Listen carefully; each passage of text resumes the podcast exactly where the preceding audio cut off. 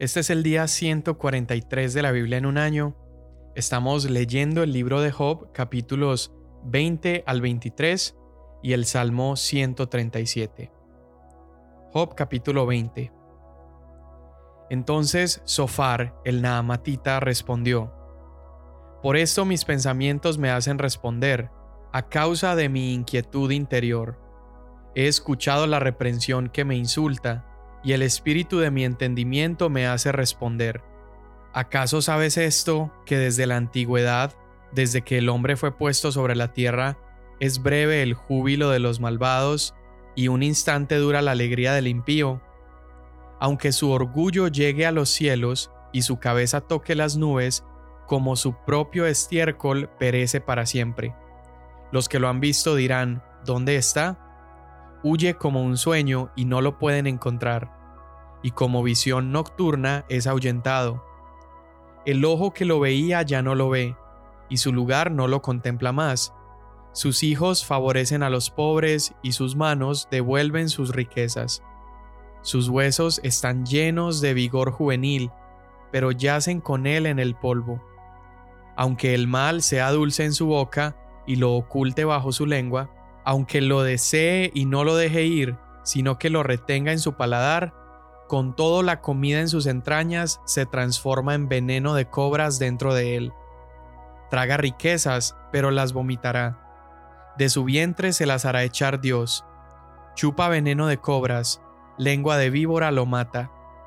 No mira a los arroyos, a los ríos que fluyen miel y cuajada.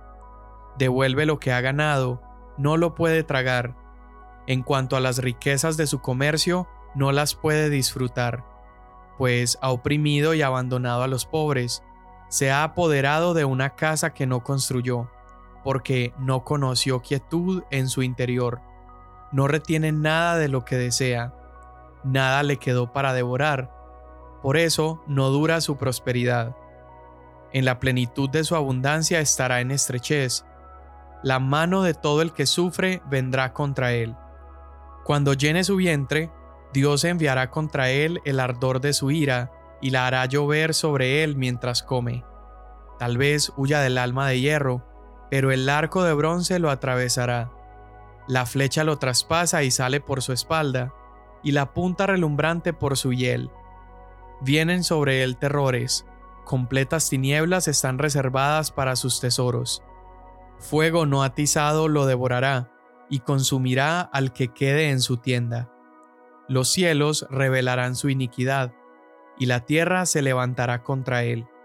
Las riquezas de su casa se perderán, serán arrasadas en el día de su ira. Esta es la porción de Dios para el hombre impío, y la herencia decretada por Dios para él. Entonces Job respondió, Escuchen atentamente mis palabras, y que sea este su consuelo para mí Tengan paciencia y hablaré, y después que haya hablado se podrán burlar. En cuanto a mí, me quejo yo al hombre, y por qué no he de ser impaciente. Mírenme y quédense atónitos, y pongan la mano sobre su boca.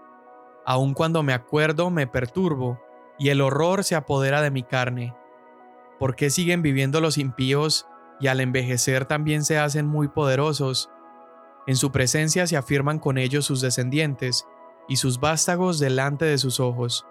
Sus casas están libres de temor, y no está la vara de Dios sobre ellos. Su toro engendra sin fallar, su vaca pare y no aborta. Envían fuera a sus niños cual rebaño, y sus hijos andan saltando. Cantan con pandero y arpa, y al son de la flauta se regocijan. Pasan sus días en prosperidad, pero de repente descienden al Seol, y dicen a Dios, apártate de nosotros, no deseamos el conocimiento de tus caminos. ¿Quién es el Todopoderoso para que le sirvamos? ¿Y qué ganaríamos con rogarle? No está en mano de ellos su prosperidad. El consejo de los impíos lejos está de mí. ¿Cuántas veces es apagada la lámpara de los impíos, o cae sobre ellos su calamidad? Reparte Dios dolores en su ira, son como paja delante del viento y como tamo que arrebata el torbellino. Ustedes dicen, Dios guarda la iniquidad de un hombre para sus hijos, Que Dios le pague para que aprenda. Vean sus ojos su ruina y beba de la furia del Todopoderoso, pues, ¿qué le importa la suerte de su casa después de él, cuando el número de sus meses haya sido cortado? Puede enseñarse a Dios sabiduría, siendo que Él juzga a los encumbrados. Uno muere en pleno vigor, estando completamente tranquilo y satisfecho.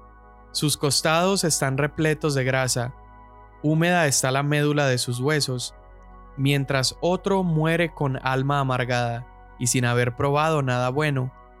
Juntos yacen en el polvo y los gusanos los cubren. Yo conozco los pensamientos de ustedes y los designios con los cuales me dañarían, porque dicen, ¿dónde está la casa del noble y dónde la tienda donde moraban los impíos? No han preguntado a los caminantes y no reconocen su testimonio, porque el impío es preservado para el día de la destrucción. Ellos serán conducidos en el día de la ira. ¿Quién le declarará en su cara sus acciones y quién le pagará por lo que ha hecho? Mientras es llevado al sepulcro, velarán sobre su tumba.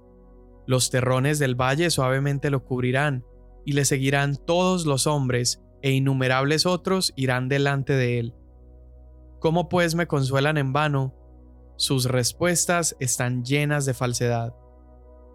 Entonces Elifaz el temanita respondió, ¿Puede un hombre ser útil a Dios o un sabio útil para sí mismo? ¿Es de algún beneficio al Todopoderoso que tú seas justo o gana algo si haces perfectos tus caminos? Es a causa de tu piedad que Él te reprende, que entra en juicio contigo. No es grande tu maldad y sin fin tus iniquidades, porque sin razón tomabas prendas de tus hermanos, y has despojado de sus ropas a los desnudos. No dabas a beber agua al cansado y le negabas pan al hambriento pero la tierra es del poderoso, y el privilegiado mora en ella. Despedías a las viudas con las manos vacías, y quebrabas los brazos de los huérfanos. Por eso te rodean lazos, y te aterra temor repentino. O tinieblas y no puedes ver, y abundancia de agua te cubre. ¿No está Dios en lo alto de los cielos? Mira también las más lejanas estrellas, cuán altas están. Y tú dices, ¿qué sabe Dios? Puede él juzgar a través de las densas tinieblas. Las nubes lo ocultan y no puede ver, y se pasea por la bóveda del cielo. Seguirás en la senda antigua en que anduvieron los hombres malvados que fueron arrebatados antes de su tiempo y cuyos cimientos fueron arrasados por un río. Ellos dijeron a Dios, apártate de nosotros, y ¿qué puede hacernos el Todopoderoso?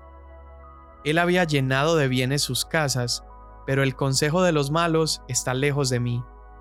Los justos ven y se alegran, y el inocente se burla de ellos, diciendo, Ciertamente nuestros adversarios han sido destruidos, y el fuego ha consumido su abundancia.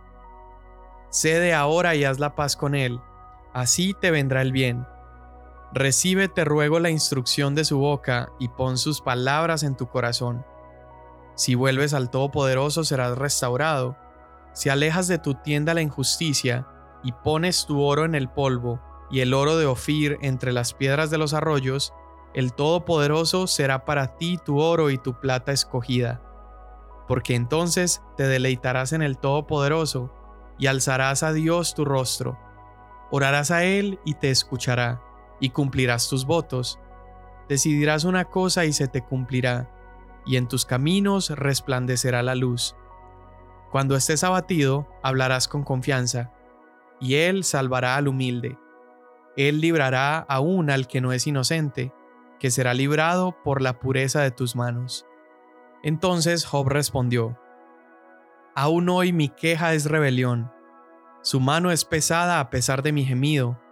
¿Quién me diera saber dónde encontrarlo para poder llegar hasta su trono? Expondría ante él mi causa, llenaría mi boca de argumentos aprendería yo las palabras que él me respondiera y entendería lo que me dijera. ¿Discutiría él conmigo con la grandeza de su poder? No, ciertamente me prestaría atención. Allí el justo razonaría con él, y yo sería librado para siempre de mi juez. Me adelanto, pero Él no está allí. Retrocedo, pero no lo puedo percibir. Cuando se manifiesta a la izquierda, no lo distingo.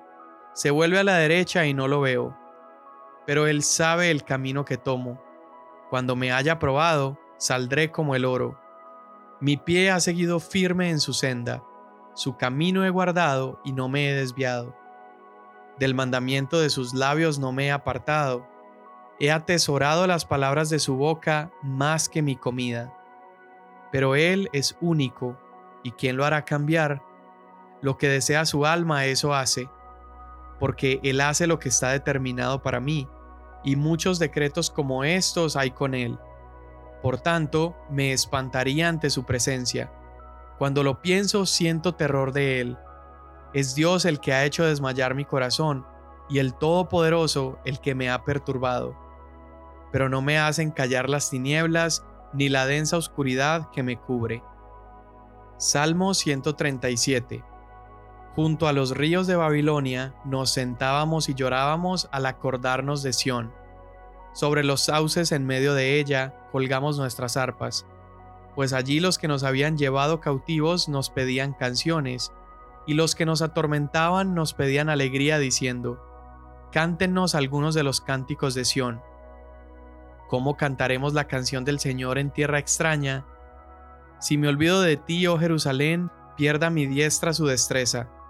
Péguese mi lengua al paladar si no me acuerdo de ti, si no enaltezco a Jerusalén sobre mi supremo gozo. Recuerda, oh Señor, contra los hijos de Edom el día de Jerusalén, quienes dijeron, Arrásenla, arrásenla hasta sus cimientos. Oh hija de Babilonia la devastada, bienaventurado el que te devuelva el pago con que nos pagaste.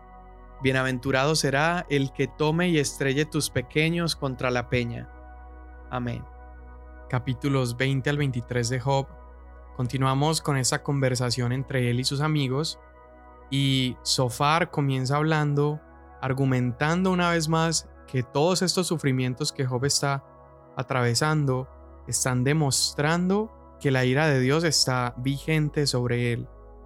Y lo que están haciendo los compañeros de Job es que están tomando verdades bíblicas, pero están estirándolas a límites que realmente no aplican con Job.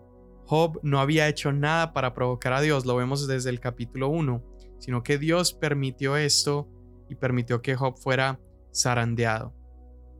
El libro de Proverbios que es un libro que muy pronto vamos a entrar en él, muchas veces va a entrar en este discurso acerca de cómo Dios recompensa a los justos, pero trae castigo a los malvados, lo cual es precisamente lo que están diciendo los amigos de Job. Además, también tenemos pasajes como Deuteronomio al final, en el capítulo 28, cuando habla acerca de las bendiciones y las maldiciones, cómo obtenemos bendición cuando somos obedientes y maldición cuando desobedecemos. Todo esto es una realidad, sin embargo, la Biblia nunca da ese paso que Bildad, Elifaz y Sofar, los amigos de Job, se atreven a dar con Job. Es decir, pronunciar con absoluta certeza que cuando te va mal en la vida es obligatoria y necesariamente porque estás caminando en pasos malvados. Si esa afirmación fuera correcta, entonces tendríamos que decir que Jesús al padecer en la cruz es porque Él necesariamente había hecho algo malo, y sabemos que no fue así. La Biblia en realidad nunca afirma de manera absoluta y definitiva que todos los que sufren en algún momento de su vida es porque son malvados, ni tampoco establece, por ejemplo, que cuando hay eh, economía o prosperidad, salud, esto sea un indicador indiscutible de que una persona se está portando completamente bien. De hecho, Jesús llega a tocar estos temas también, pero Jesús nos enseña a ver la vida no desde una perspectiva terrenal, sino desde una perspectiva eterna. Y verlo de esa manera nos ayuda a vivir precisamente nuestra vida, una vida de sufrimientos, de altas y bajas, nos ayuda a vivir la vida con nuestra mirada puesta en lo eterno. Jesús nos enseña que sí, los malos van a recibir su merecido, porque han rechazado a Dios, le han dado la espalda, han pecado. Pero la verdad es que a muchos de esos malvados el castigo va a llegarles después de esta vida terrenal. Es por eso que vemos en todo el capítulo 21 a Job detallando cómo, eh, contradictoriamente a las palabras de Sofar, hay muchos malos que viven su vida hasta el día de su muerte sin temor, rodeados de riqueza, y eso precisamente prueba el punto que acabo de decir. Dios sí les dará un merecido, pero no necesariamente en esta vida terrenal. Dios no está mostrando afán en traer ese juicio a los malos. Sin embargo, Él promete que definitivamente llegará un día donde Él va a separar lo bueno de lo malo. Y ese día es el día donde Él juzgará a los vivos, a los muertos, y entonces tanto aquellos como en la tierra recibieron consecuencias de sus malas acciones, como los que no las recibieron y murieron en prosperidad o riqueza, habiendo sido malos y rechazado a Dios, entonces ahí verán un castigo proporcional a la ofensa gravísima que significa darle la espalda a Dios.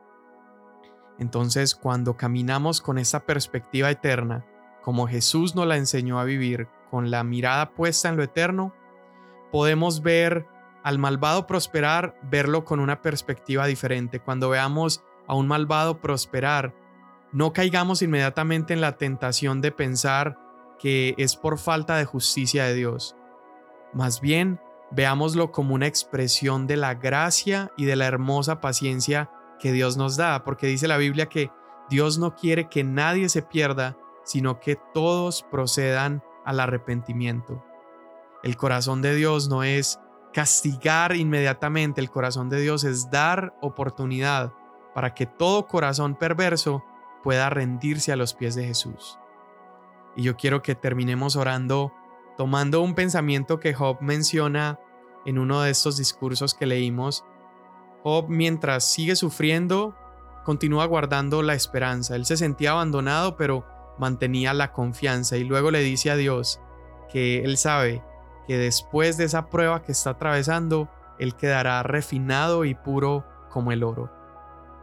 Señor, hoy te pedimos, Padre, que todo dolor, toda angustia, sufrimiento, escasez, fracasos en nuestras vidas, Señor, lo único que estén haciendo es así como el oro que tiene que ser elevado a altas temperaturas para ser refinado y purificado, para crecer en valor, que de la misma manera nuestros corazones, nuestras vidas estén siendo refinadas, pulidas, Señor, para darte una mayor gloria a ti, para brillar de mayor manera, no para nuestro propio beneficio, sino para que cuando otros nos vean, puedan mirarte a ti, Señor.